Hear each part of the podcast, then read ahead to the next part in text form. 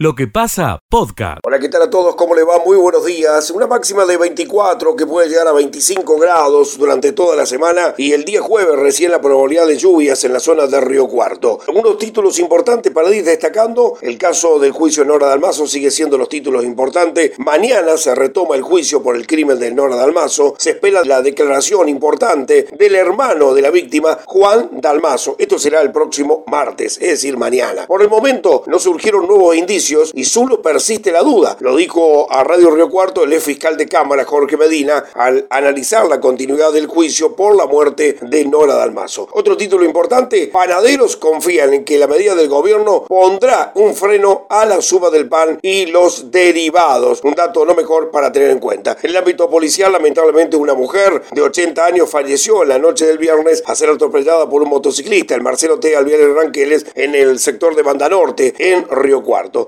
La Policía Departamental de Río Cuarto efectuó allanamientos en la ciudad de Córdoba. El operativo se realizó en el barrio Marichal, en esa ciudad, y se han secuestrado prenda de vestir, dinero en efectivo, cheques, un vehículo y varios elementos relacionados con un robo en la localidad de Achiras. Gabriel Martela para Radio Villa María desde LB16, Radio Río Cuarto. Buenos días. Buen día audiencia, buen día Miguel y toda la gente de Radio Villa María. Comenzamos una semana fresquita, 16 grados de temperatura, 24 la máxima para el día de hoy. El cielo parcialmente nublado por la ciudad de Belville y algunas nubes medias cargaditas también. Es lo que hace a la a la actividad sanitaria. 28 hisopados se realizaron hasta el día viernes, todos negativos, así que una bajante importante en lo que hace a los casos de COVID-19 aquí en la ciudad de Belville. La comunidad regional, a través de Ángel Bevilacqua, coordinador regional de la provincia de Córdoba para el sur de Córdoba, manifestó de que ya se ha puesto en marcha la conectividad digital en casi todas las localidades es un emprendimiento muy importante que vamos a ir desarrollando durante el día para ilustrar a toda la audiencia del Departamento Unión y también de otros departamentos. Importante designación hemos tenido estos días aquí en la ciudad de Belleville porque bueno, tenemos un nuevo segundo jefe de la Departamental Unión, se trata de Javier Veronese que viene de la ciudad de Villa María a prestar servicio aquí a la ciudad de Belleville. Eso es todo por el momento desde Belville toda la información. ¿Cómo les va? Muy buenos días. Domingo trágico en el departamento San Justo. Las rutas se cobraron dos jóvenes vidas. A las 8.30 de la mañana aproximadamente, un joven motociclista de 25 años falleció tras colisionar contra la parte posterior de un camión cisterna en la ruta provincial número 1. El accidente ocurrió a la altura del kilómetro 20, al norte de la ciudad de Brickman. El motociclista era acompañado de un adolescente de 17 años, el que fue tras la dado al Hospital Municipal de Morteros. Ambos tienen domicilio en la ciudad de Brickman. Ya al caer la tarde, en cercanías de Arroyito, la ruta que une esta ciudad con la localidad de Zacanta fue escenario del despiste de una camioneta Fiat Estrada, que era conducida por un joven de 23 años, el cual a raíz del vuelco perdió la vida. En ambos lugares trabajó policía judicial. Desde San Francisco, Osvaldo Soria.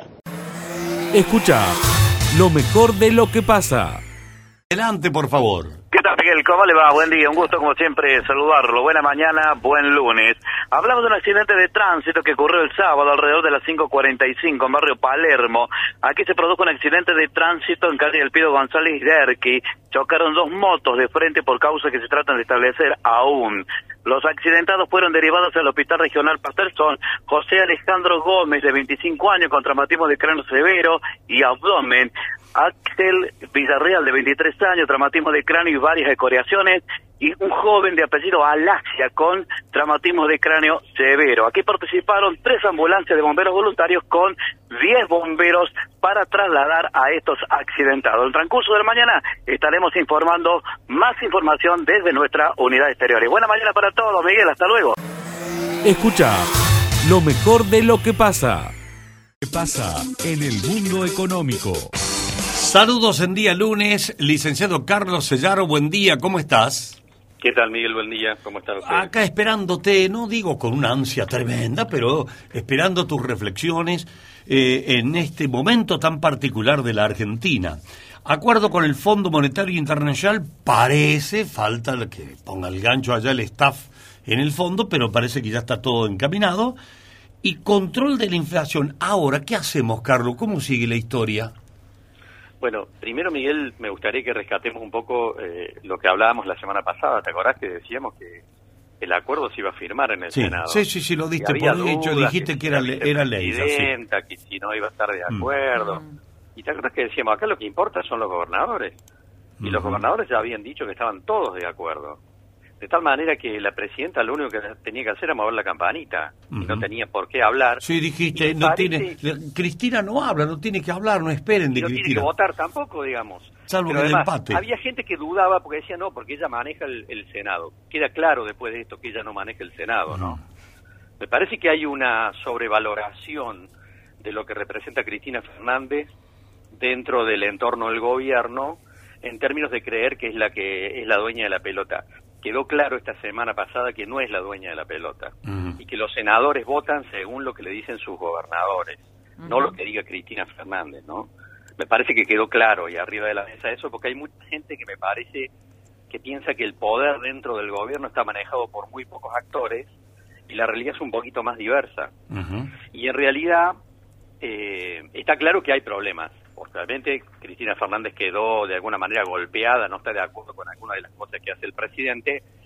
Mi impresión es que esta alianza es mucho más diversa y esto refuerza la posición de los gobernadores, Miguel, que están aliados con el presidente, evidentemente, porque nadie quiere que las cosas se descarrilen, nadie quiere que las cosas se descarrilen, mucho menos los gobernadores, sean del de, partido que sean, porque los gobernadores apoyaron todos unánimemente el acuerdo con el Fondo Monetario lo cual es un acto de racionalidad.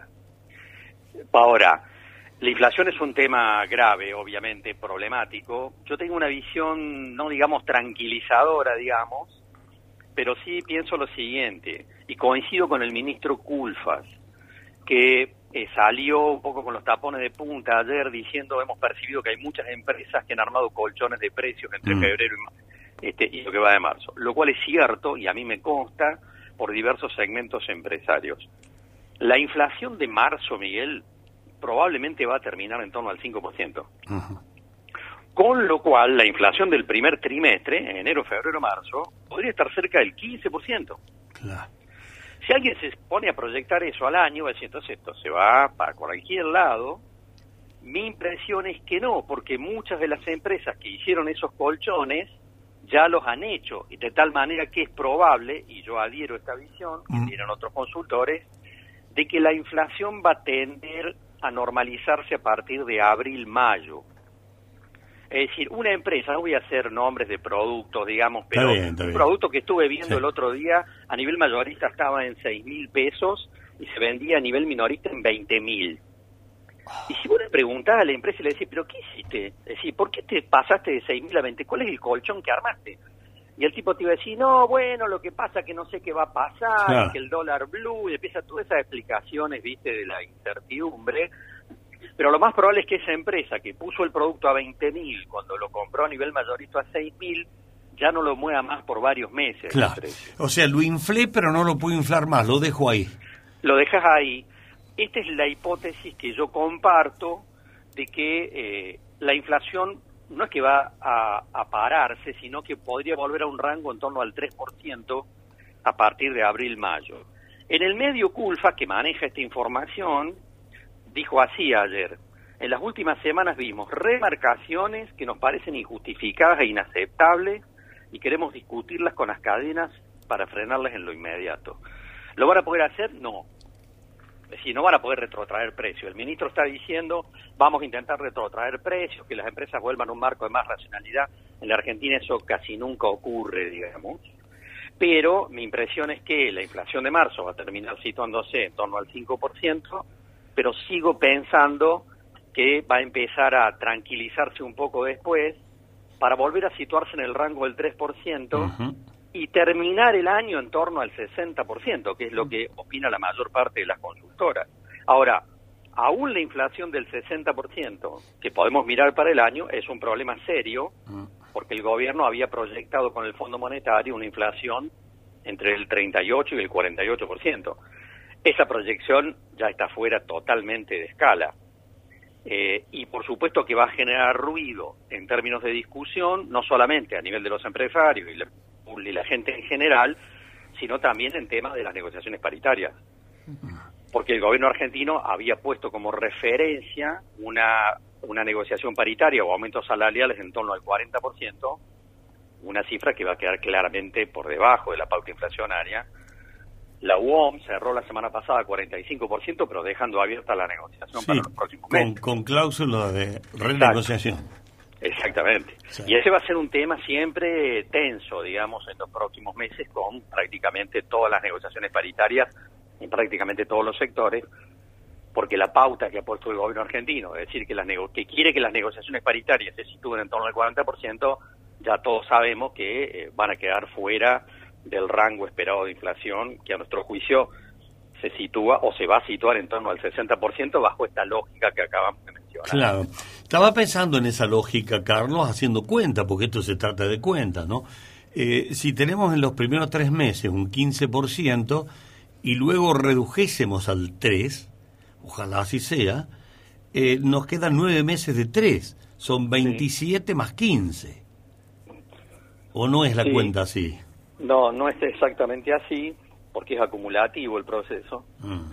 Pero de todas maneras, este, pensamos que la inflación después de abril-mayo va a tender a, a acomodarse un poco. Bien. A pesar de que va a haber muchos temas dando vuelta, como es el ajuste de las tarifas, ¿no? Y los combustibles, que todo sigue para arriba, como va a seguir para arriba el aumento de la Claro. cotización del Claro, dólar hay una presión ahí que... en el mercado oficial de cambio. Hay muchas presiones a la suba de precios, sin duda. Pero la economía se va enfriando. Este es el otro tema. Claro. La economía se va a ir enfriando y eso explica por qué este, este empresario que pasó de mayorista a 6.000 a minorista a 20.000 tampoco va a tener mucho margen para seguir vendiendo. Y entonces se va a tener que quedar un poquito en el molde. Está bien. Está bueno el análisis. Así que lo de Culfas eh, tiene asidero, Carlos.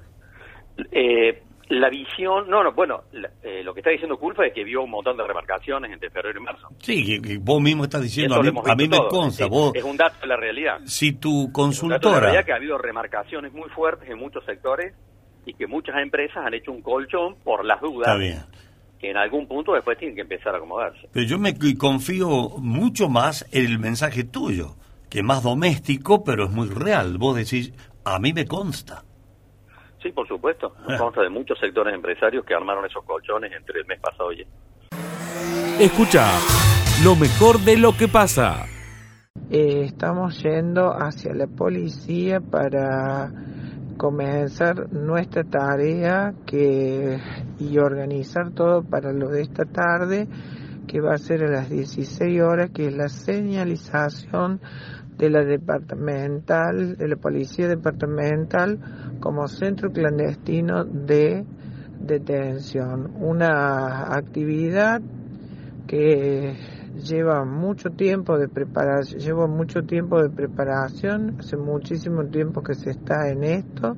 Sábado hubo una, un trabajo itinerante por distintas partes de la ciudad, pero lo más importante se concentró en la Plaza Independencia, al frente de la Intendencia, en donde se repintaron los pañuelos de las madres y el logo de APDH y ahí participamos. APDH y una organización de la juventud peronista a cargo de Nelson Mamonde. Escucha lo mejor de lo que pasa. La señora eh, Sara, eh, que es referente de Avisound en Villa María. ¿Cómo está, Sara? Un gusto. ¿Cómo le va, Miguel? ¿Cómo le va? Un gusto escucharlo. Pero y acá muy- estamos en el día del síndrome de Down. Muy Sí. bien, sí, sí, sí. Eh, ¿Qué están, ¿Tienen alguna actividad especial hoy o es la difusión Mira, nos han clásica? invitado acá del Jardín Maternal Supo de la municipalidad. Nos invitó la señora Mariela para compartir acá un, un desayuno con varias familias acá del barrio, creo que es el barrio Bota, este, para hablar sobre el síndrome de Down. Son familias que tienen chicos con síndrome de Down, chicos adultos. ajá. Así que bueno, a eso vinimos hoy. Eh, eh, Sara, ¿los conocía a esos chicos, usted dice chico, esas personas con síndrome de Down, ¿las conocía usted o no? Eh, sí, sí los conocíamos. Una es Ludmila y el otro chico se llama Juan Cruz. Eh, faltó una familia de venir, pero sí, los conocíamos y aparte, eh, no no tan a fondo, hoy los papás se presentaron y nos contaron bien su historia, la historia de vida de ellos. Sí. Los conocíamos así de vista, pero bueno, hoy conocimos bien cómo fue su historia, todo lo que han pasado. La verdad es que es una charla muy linda, hace de las nueve de la mañana que estamos y bueno, estamos intercambiando eh, vivencias, porque obviamente es un encuentro de familia, ¿no? Sara, hoy es un día muy importante para, para visibilizar a las personas con síndrome de Down, ¿no? Y eh, muchas cositas que quedan pendientes en el tintero eh, también. Siempre hablamos de inclusión, pero eh, realmente las personas con síndrome de Down, ¿están incluidas? Mira, si yo te tengo que ser sincera, te digo que no. estamos, estamos en día de incluir eh, es difícil. Eh, estoy, yo siempre espero que el, un 21 de marzo que yo te pueda decir sí, ya está todo resuelto, ya ni siquiera es necesario recordar que es el día del síndrome de Down. Pero no, es muy difícil, todavía está muy difícil en las escuelas, está muy difícil a nivel superior, está muy difícil para la formación laboral y para el trabajo real. Eh, no nos sirve si están incluida una o dos personas y queda un importante grupo fuera. Es decir, que la inclusión todavía está en vías de hacer, dice la realidad en vías. Hay muchas, hay muchas personas con síndrome de Down que, por ejemplo, terminan el primario, eh, el secundario y tienen deseos eh, de seguir alguna que otra carrera, pero el sistema mm, no los termina incluyendo. No, no, el sistema no les permite eh, continuar. Lamentablemente las personas que terminan el secundario, personas con síndrome de Down que terminan el secundario no tienen la posibilidad de acceder a un nivel terciario, ni siquiera a las tecnicaturas, porque inclusive eh, por ley podrían acceder a tecnicaturas, es decir, cursos cortos de dos años o tres años, ni, de ninguna forma les permiten acceder. Y, y realmente es una pena porque eh, hay una aceleración esta generación ahora que todos tienen más o menos 20 y pico, eh, han terminado el secundario, están alfabetizados y tranquilamente podrían salir una carrera universitaria y, o una carrera terciaria si lo quisieran y no, no se lo permite. Lamentablemente no se lo permiten. Ellos se, se resguardan bajo una ley super, eh, bajo la ley de universitario, la ley de educación superior que se refiere de que no, no puede haber adaptaciones curriculares. Y muchas veces hay chicos que no necesitan adaptaciones curriculares, sino adaptaciones de acceso pero lamentablemente no hay tampoco de la parte universitaria, de, de las autoridades, interés en permitirles acceder. Inclusive, al día de hoy, por ejemplo, la Universidad de Villa María se dice de que están incluyendo eh, a personas con discapacidad, pero nunca se habla de la discapacidad intelectual. Se habla de personas con otro tipo de discapacidades, pero no de discapacidad intelectual. Claro. Eh, Sara, en los últimos días, a, raíz de este censo nacional que se está difundiendo, he visto muchas publicaciones a través de las redes sociales eh, repudiando ¿no? a este censo 2022 por el tema de que eh, no están eh, reconociendo, el Estado no reconoce a, las personas con síndrome de Down. Exactamente. Porque el, el censo, la función del censo es elaborar políticas públicas. Si vos en un censo no eh, tenés en cuenta a las personas con discapacidad y en el caso nuestro a las personas con síndrome de Down, no podés elaborar una política pública.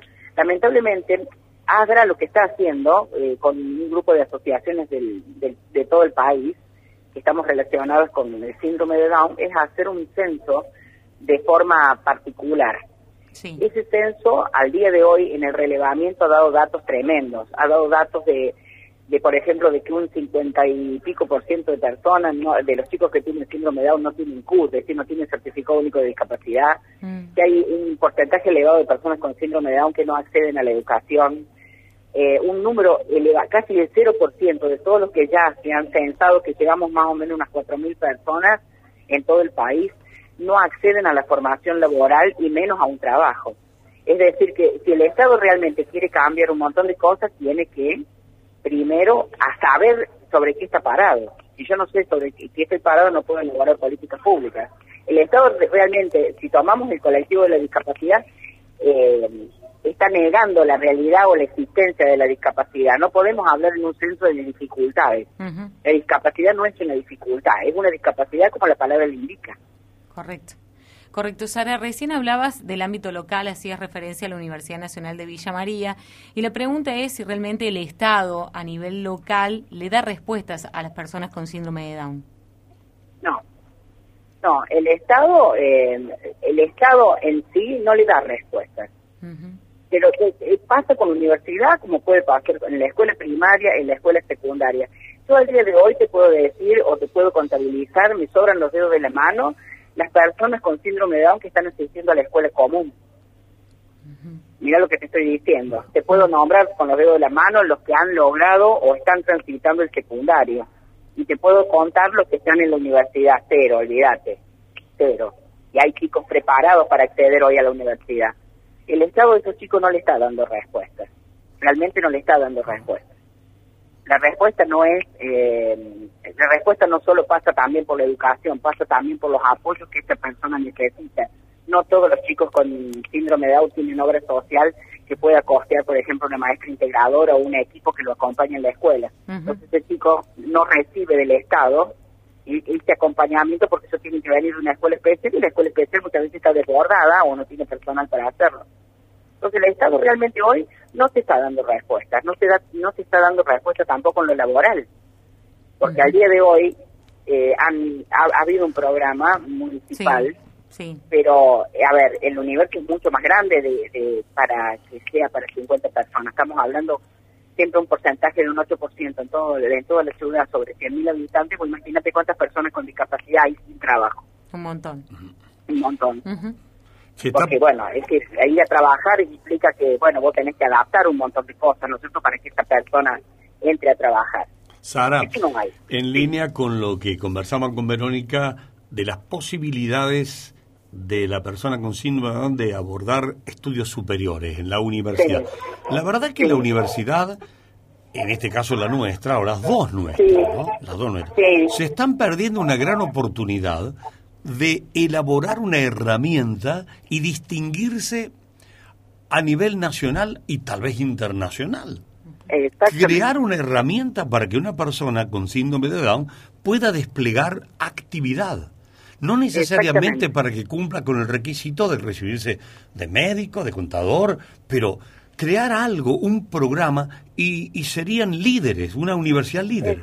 Y no lo hacen y no lo están haciendo, porque vos sabés que a, lo que lo que vos contás, por ejemplo, la Universidad Siglo XXI en Córdoba tiene un programa de formación para personas con discapacidad intelectual y síndrome de Down, que la Universidad de Villa María podría replicar algo similar y le daría lo que vos decís, le daría un crédito re importante porque, bueno, eh, significa que la universidad se está adaptando a la nueva realidad, a las nuevas, a, lo nuevo, a lo distinto, porque a ver, el síndrome de Down, eh, Miguel, eh, yo siempre considero que el síndrome de Down es un aprendizaje distinto, no es una limitación, es una forma distinta de aprender. exacto, muy bien, muy bien. Y ellos, y ellos realmente eh, podrían aprovechar esa forma distinta de aprender, que inclusive después les sirve para el resto de los alumnos, porque no todos aprenden en el, mismo nivel. Entonces les serviría. Lamentablemente yo, yo realmente me, produce una tristeza muy grande que la universidad eh, no se ayorne o no busque no busque desafiarse. Es decir, a ver, permito ingresar a uno y me desafío no a ver asuma el desafío, hay que trabajar, hay que trabajar. sí, sí, porque si no parece que está muy muy cómoda la Claro, es decir, a ver, yo, yo me desafío. Entre esta persona a ver qué puedo hacer, hasta dónde llega. Lo intento por lo menos, no directamente digo no, no va a poder, no, lo intento, me desafío, busco la vuelta, preparo la universidad para recibir a este distinto, a este que tiene otra forma de aprender. Yo realmente, eh, yo lo lamento mucho. Yo sé que hay está tu hija, hay otras otras chicas más que están en condiciones de acceder. Y me da mucha pena de que vaya pasando el tiempo y no se lo permitan. Realmente me da mucha pena. Y que sean las, las universidades privadas las que están pegando el puntapié inicial. Que siempre parece que se uy, los privados, pero vos fíjate, lo privado está dando lo que a nosotros no nos oferta una universidad en la ciudad. Bueno. Escucha, lo mejor de lo que pasa. En lo que pasa, llega el especialista del tambo, José Yacheta. Estimado José, feliz comienzo de semana, muy buenos días, un gusto recibirte. ¿Qué tal, Miguel? ¿Cómo te va? Un placer enorme estar en contacto contigo y con toda la gran audiencia de AM930. Eh, nosotros eh, preparando la semana, que va a estar muy intensa, por cierto, tenemos el próximo miércoles, recordamos a todos los productores agropecuarios, una gran jornada del grupo Caón, que va a estar presentando muchas novedades en lo que son básicamente semillas o diversos productos eh, eh, en su planta allí, en su base, ubicada a la vera de la Ruta 9. Eh, concretamente, el, horario de atención en lo que va a presentarse esta jornada es a las 9.30. Así que vamos a estar seguramente ahí con la cobertura. digamos, hay una gran cantidad de productos y servicios que esta compañía está ofreciéndole a la región central de la provincia de Córdoba y por supuesto eh, pueden eh, saber para, para saber cómo llegar arroba Valentín IPF pueden efectivamente dar eh, digamos todo lo que hagan falta ya tanto por Facebook, por Instagram, por WhatsApp se están haciendo todas las invitaciones pertinentes querido Miguel. Bien, bárbaro. Esto va a ser el miércoles con Caón, sí, señor. Efectivamente, efectivamente, este miércoles. Y nosotros eh, ahora, en lo que tiene que ver con eh, la realidad agropecuaria, creo que sobresale sin ninguna duda una información que eh, se fue, fue, bastante difundida, pero básicamente el INTA fue la que lo proporcionó, sobre la posibilidad de una tercera niña en la República Argentina, continuada. Vos sabés que esto genera preocupación, no solo vos sabés perfectamente el impacto que ha tenido en Argentina, pero también en Paraguay y el sur de Brasil. Ha sido devastador en algunos de estos lugares, pero Argentina está frente a la posibilidad de que se le dé una tercera niña consecutiva en su campaña gruesa.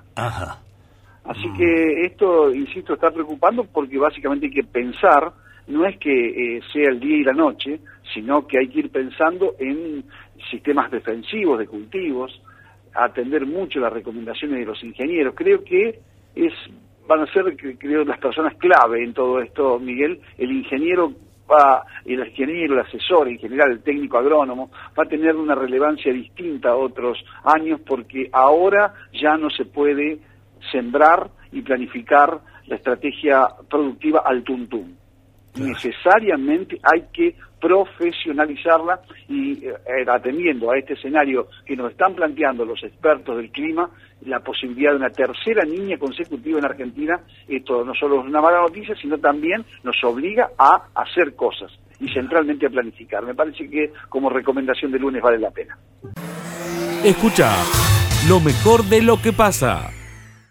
Una acción de mucho valor comunitario de mucho valor artístico, una actividad conjunta eh, a propuesta de la delegación del INT para Córdoba, que conduce Franco Morán, pero en la cual participamos el municipio de Villa María, la Universidad Nacional y la Agencia Córdoba Cultura para desarrollar en toda esta región, con sede en esta ciudad de Villa María, eh, del 8 al 10 particularmente en esta ciudad, pero todo el festival provincial que va a ser del 1 al 10 de, abril.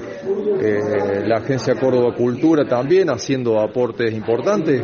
Aquí se encuentra su presidenta, estuvo el rector también mencionando. Bueno, creemos que va a ser una oportunidad de recuperar el espacio del teatro eh, la actividad teatral que ha sido importante en la convocatoria, alrededor de 100 proyectos fueron, tuvieron que ser evaluados por el INT, de los cuales 30 son los que van a entrar en la instancia selectiva, tres elencos de Villa María fueron seleccionados, pero que van a haber otros elencos en otras ciudades del interior, también nos acompañó eh, la ciudad de Las Varillas y Noé Tinger, eh, Nora aquí también, de la agencia. Escucha lo mejor de lo que pasa. La Federación Agraria que nos atiende con tanta gentileza. ¿Cómo está Carlos? Un gusto, buen día. Buen día, buen día a la audiencia. Eh, estamos en Radio Villa María, usted sabe que lo han, le hemos llamado acá de la producción del, de la radio. Pero digo, por, por lo llaman de tantos lados, por ahí usted dice, buen día, ¿cómo le va todo? Y por ahí no. no, sí, sí sabía, pero creo que Miguel me dijo, pero no quería nombrarlo porque por, ahí Por la duda. sí, son sí. tantos los medios que por ahí me olvido de los nombres. Se le cruzan todos. Sí, soy Miguel. Bueno, escúcheme, eh, Carlos, ¿qué, qué van a hacer? Porque ya la disconformidad con esto que ha, eh, esta medida que ha adoptado el gobierno de achicar márgenes o aumentar retenciones, eh, no, no les parece que está en línea con lo que correspondería hacer. Así que, ¿qué van a hacer? Bueno, se está, estamos asistiendo a, a distintas asambleas que están eh, generándose en distintos lugares, eh, donde entendemos el malestar, esto se lo habíamos advertido a la gente, porque el productor viene lejos, eh, por la sequía, los ríos no son los mejores, eh, algunos perdieron una cosecha normal, otros una cosecha media y otros que perdieron una cosecha. Y la verdad que, como quien dice, no hay lugar para la soda en esta situación.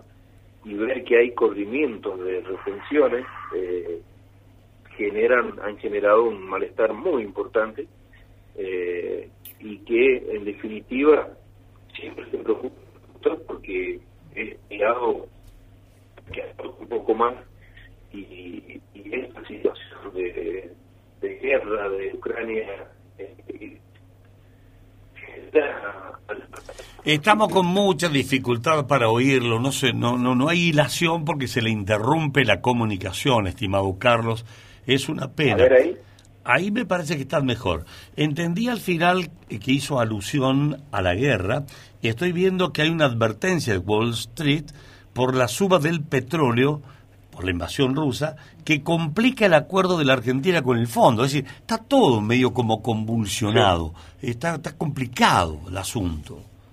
Sí, sí, aparte que los productores están viendo, si bien el commodity está en alza, eh, los insumos están en alza, producto de que Rusia y Ucrania son eh, generadores de fertilizantes y obviamente que al estar en guerra esto va a tornar bastante eh, encarecido los, los costos de producción y no es el mejor momento de generar más presión, al contrario, tendría que haber más desafectación de impuestos para que se produzca y más desafectación de impuestos en los alimentos para que puedan acceder por lo menos eh, las personas más complicadas económicamente y que están identificadas con tarjeta alimentaria o con Sí. asignación universal o jubilación mínima, eh, de modo tal de generar un impacto real, porque esto del pan parece una, una cifra importante, pero cuando uno lo, lo ve en números, eh, 10 mil pesos por tonelada son 10 pesos por kilo. 10 pesos por kilo de trigo, el- eh, un kilo 300 de trigo es un kilo de harina y un kilo de harina es un kilo 200 de pan.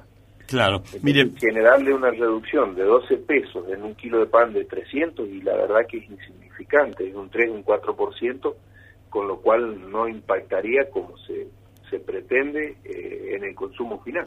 Usted sabe que hay un sector de la población, que por ahí nos llegan con algunos mensajes, que cree que eh, el sector agropecuario no quiere colaborar, que, le- que es como reticente a colaborar en una circunstancia que es muy difícil por todo el contexto que estamos relatando. ¿Y- y ¿Cómo explica usted que, tanto afecta eh, aumentar dos puntos al aceite y a la harina de la soja?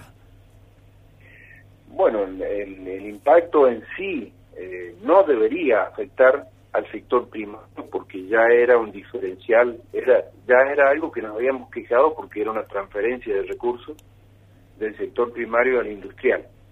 Ahora, al que al cambiarle el, eh, el sentido a ese diferencial y, y derivarlo a, al sector molinero de trigo, eh, si sigue el fideicomiso del aceite, sabemos de dónde va a salir. Seguramente va a ser un eh, aumento de retenciones encubierto al productor. Y después, que la situación esté más compleja ahora no quiere decir que el productor no venga aportando.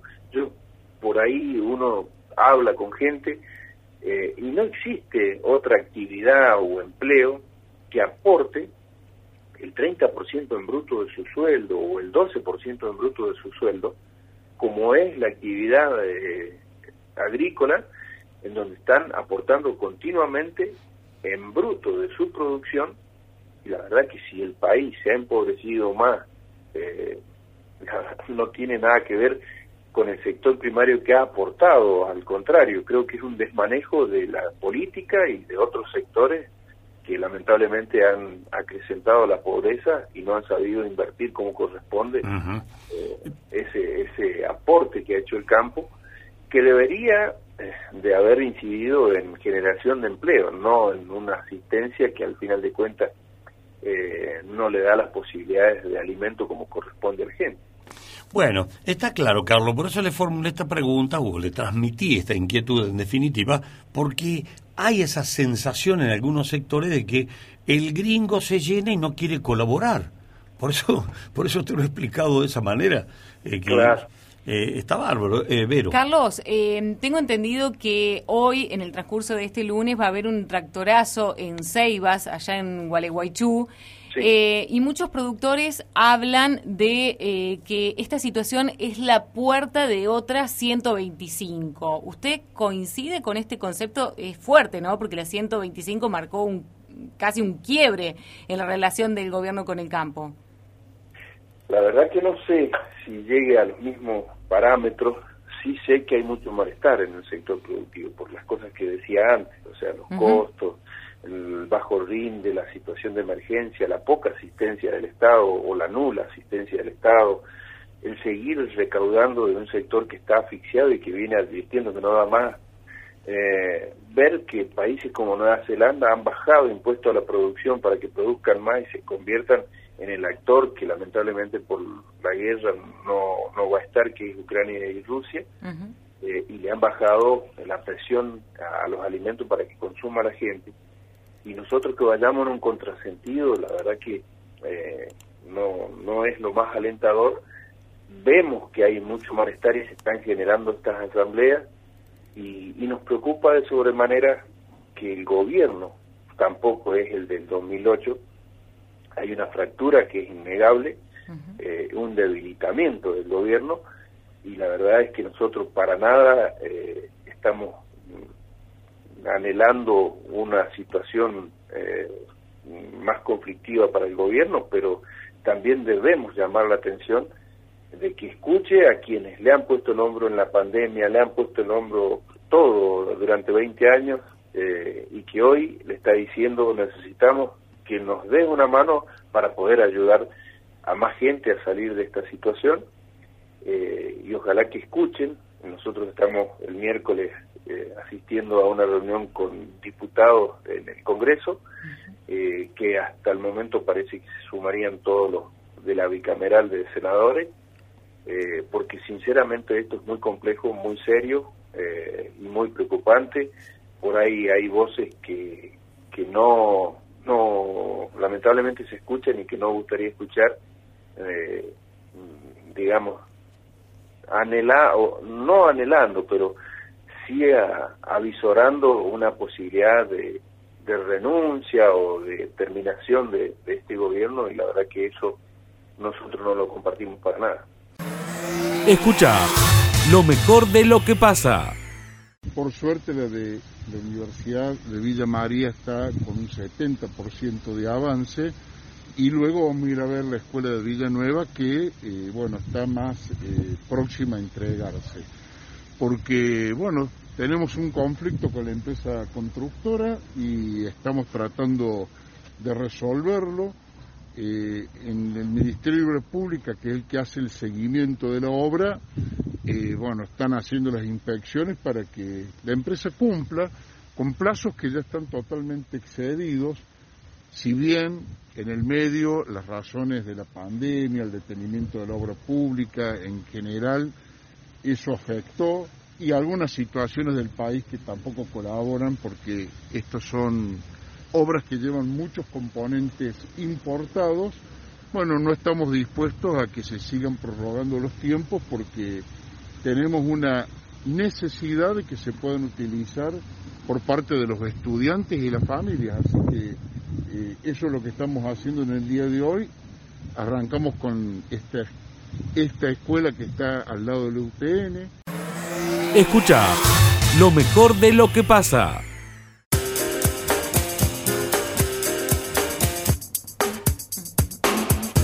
La columna de Martín Alanís. Bueno, vamos a hablar de números hoy, Miguel. La imagen que están teniendo los dirigentes y la gestión nacional a partir de esta encuesta realizada entre el 11 y el 14 de marzo, hace algunos días atrás, es súper actual. 1.300 casos en total, una encuesta realizada vía online y de eh, carácter estructural, ¿no? Cerrada, una encuesta cerrada con preguntas y respuestas.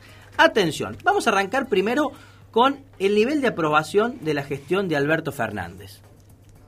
Por lo que esa, esa es la pregunta. Esa es la pregunta. ¿Qué nivel de aprobación tiene la gestión de Alberto Fernández? Apenas un 32% dijo que era buena y un 65% la está desaprobando.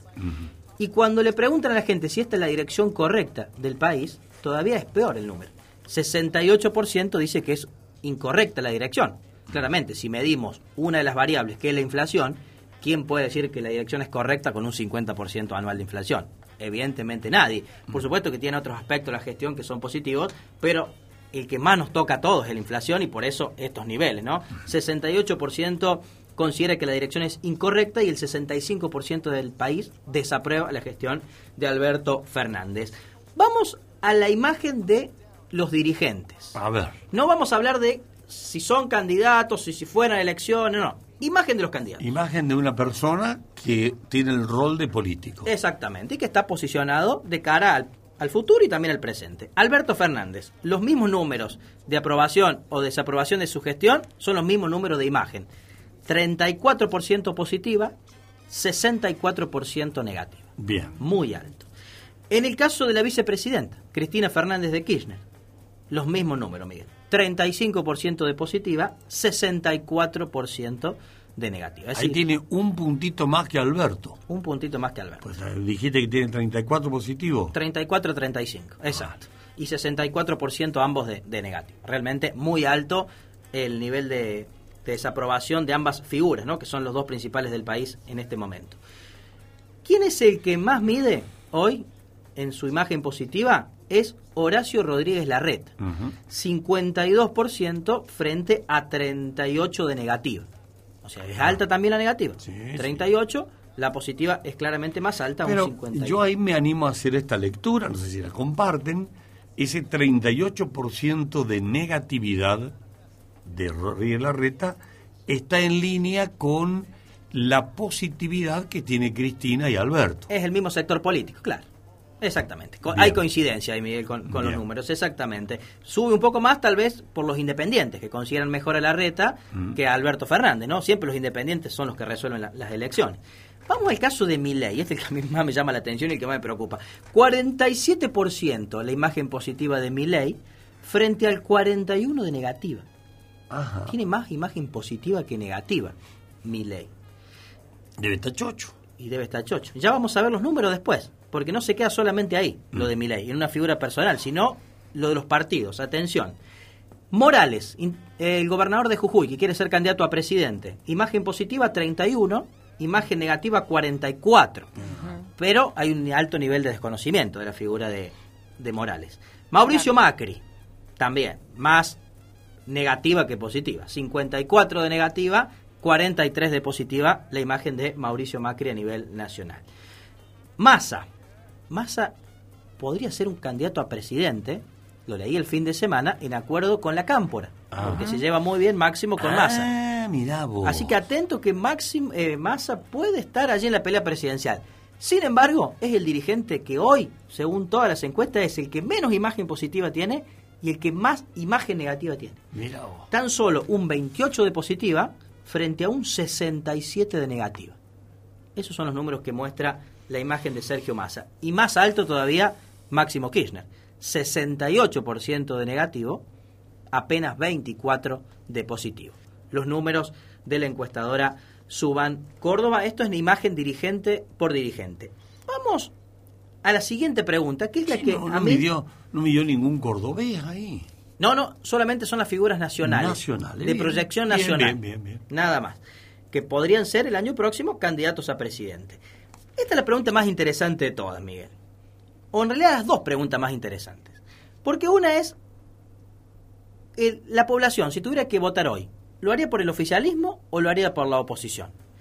El 58% dijo que votaría por la oposición en Argentina. El 27,8% dijo que votaría por el oficialismo y el 11% dijo que no sabe, no contesta. Con estos números, uno podría decir, en la próxima elección, Juntos por el Cambio gana fácil, porque 58-27 no hay forma de revertirla de ninguna manera. Pero vamos a la siguiente pregunta. Cuando le formulan a la gente el partido al que Claro, votaría. depende de quién sea la oposición. Claro. El 37% nada más dijo Juntos por el Cambio. Claro. El 18,5% dijo los libertarios, es decir, mi ley.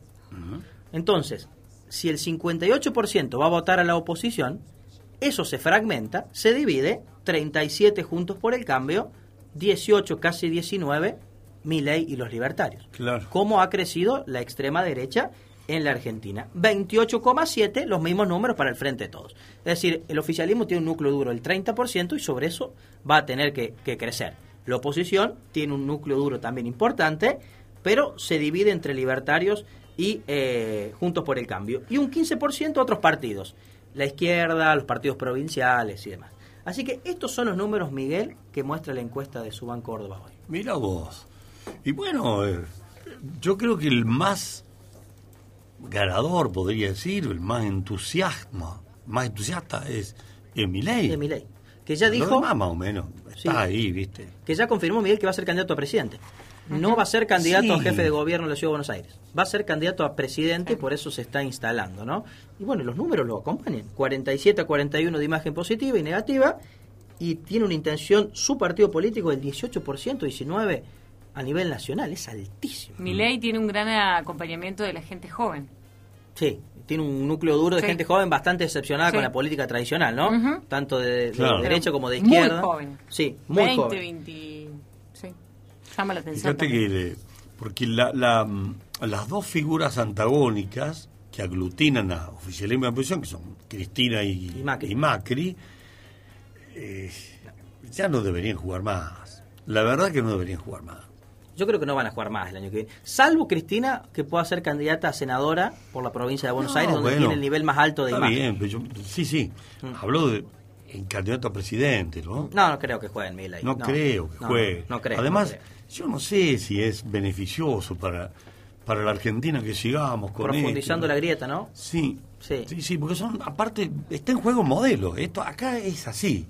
Está en juego los dos modelos, el liberal y el conservador. Al el libertario, ¿qué, qué es? Claro, esa es la pregunta. ¿Qué es? ¿Qué es lo que ofrecen, no? Los libertarios. Bueno, un poco lo dicen también, ¿no? Un Estado más chico, menos subsidios, menos planes. digamos. Sí, Están proponiendo un Estado ver, pequeñito. Está la canción porque del dicho al hecho hay un largo Claro. trecho. No, pero en serio, eh, el desgaste de ambas figuras centrales Sí. lógicamente permite el devenir de alguien que rompa con eso. ¿Quiénes son los primeros? Los jóvenes, hoy lo acota Vero, los jóvenes son los que se animan a decir, bueno, basta. Porque esos 34, 38, esos guarismos que leíste, son lo- lo- las cantidades de votos que tienen cada uno. Los núcleos duros, sí. Sí, los núcleos duros. Sí. Que hay gente que es como el hincha River, el hincha Boca. lo mismo, ¿viste? El que es peronista es peronista, haya que esté quien esté. Es peronista, listo. Casi que el que es radical, antes era radical y peronista. El que era radical es radical, ni analiza si está mal lo que hace su candidato, pero es radical. Peronismo, eso es lo que habría que romper. Hay que analizar. Los jóvenes son los que tienen más capacidad de Sí, análisis. pero como el fracaso ¿no? de estos dos principales dirigentes, hablamos de Cristina y de Macri, permiten que una figura como Milei, que viene inclusive de la extrema derecha en Argentina, pueda resurgir o pueda aparecer cuando hasta hace poco tiempo no le dábamos crédito en lo más mínimo y nos reíamos de esta gente que, que aparecía y decía esas creo- cosas en la tele, ¿no? Yo creo que mi ley pone en palabras en los medios de comunicación lo que mucha gente dice en sus casas y no se anima a decir por miedo a ser censurado, reprimido, hostigado, lo porque, que sea. Porque es peronista, porque es Macri. Claro, entonces, mi ley le pone palabra a esa bien. gente y bueno, y esa gente se siente es el representada. intérprete de ellos. Claro. Eh, bueno, pero en algún momento va- algo tiene que pasar porque no podemos seguir así como estamos, no podemos seguir. Sí, y no es un fenómeno local esto, ¿no? Del el surgimiento de eh, referentes de la derecha o de la extrema derecha en, en Argentina, ¿no? Esto ha pasado en Europa, ha pasado en el propio Brasil. Sí, sí, Digamos, sí. cuando hay crisis de los partidos tradicionales, en general la gente no elige a los candidatos de, de izquierda, no va hacia la izquierda, sino que va hacia la extrema derecha. Bueno, y Milei es un ejemplo. Así que con estos números, Miguel, vamos a tener un actor muy fuerte el año que viene en las elecciones eh, nacionales. Bueno, ¿no? ya las últimas elecciones, mi ley marcó números impresionantes. Pero en Cava. Sí, en Cava, pero ya ven- venía marcando una tendencia. Claro. ¿Y, y a quién le saca votos Milei? Claramente le saca Juntos por el Cambio. Sí, para mí sí. Le saca, porque es el mismo electorado, un poco más radicalizado, ¿no? Le saca votos Juntos por el Cambio. Ahora, llegado el balotaje, porque con estos números seguramente va a haber balotaje, ¿qué va a hacer ese público de, de Milei? Eh, ¿Va a votar al frente de todos? Lo veo difícil. ¿Juntos por el Cambio? Ponele, pero tampoco no están muy contentos con Juntos por el Cambio, No, tampoco esos que- votantes. Entonces puede salir para cualquier lado, Miguel. Sí. ¿eh? Puede Sí, salir sí. para cualquier lado ese votante. Sí, está, la gente está diciendo, bueno, si vos no podés y vos tampoco, o no sabés, yo tengo que seguir viviendo. Eso es lo que dicen los jóvenes. Nos- los más viejos estamos de un lado o de otro, ¿viste? estamos ahí. ¿Qué sé yo? Bueno, están lindos los números. Bueno, esto, esta es una foto, ¿no? Esta Mm. es una foto. Después la película total nos va a llevar hacia, hacia el año que viene, hacia las elecciones. Pero la foto mes a mes es un poco esta, ¿no? Con números estables en cuanto a imagen positiva de cada uno de los dirigentes y ahora con esta pregunta interesante, ¿no? La oposición hoy tendría la mayor cantidad de votos, sin embargo, los partidos se dividen bastante en esa, en esa intención, ¿no?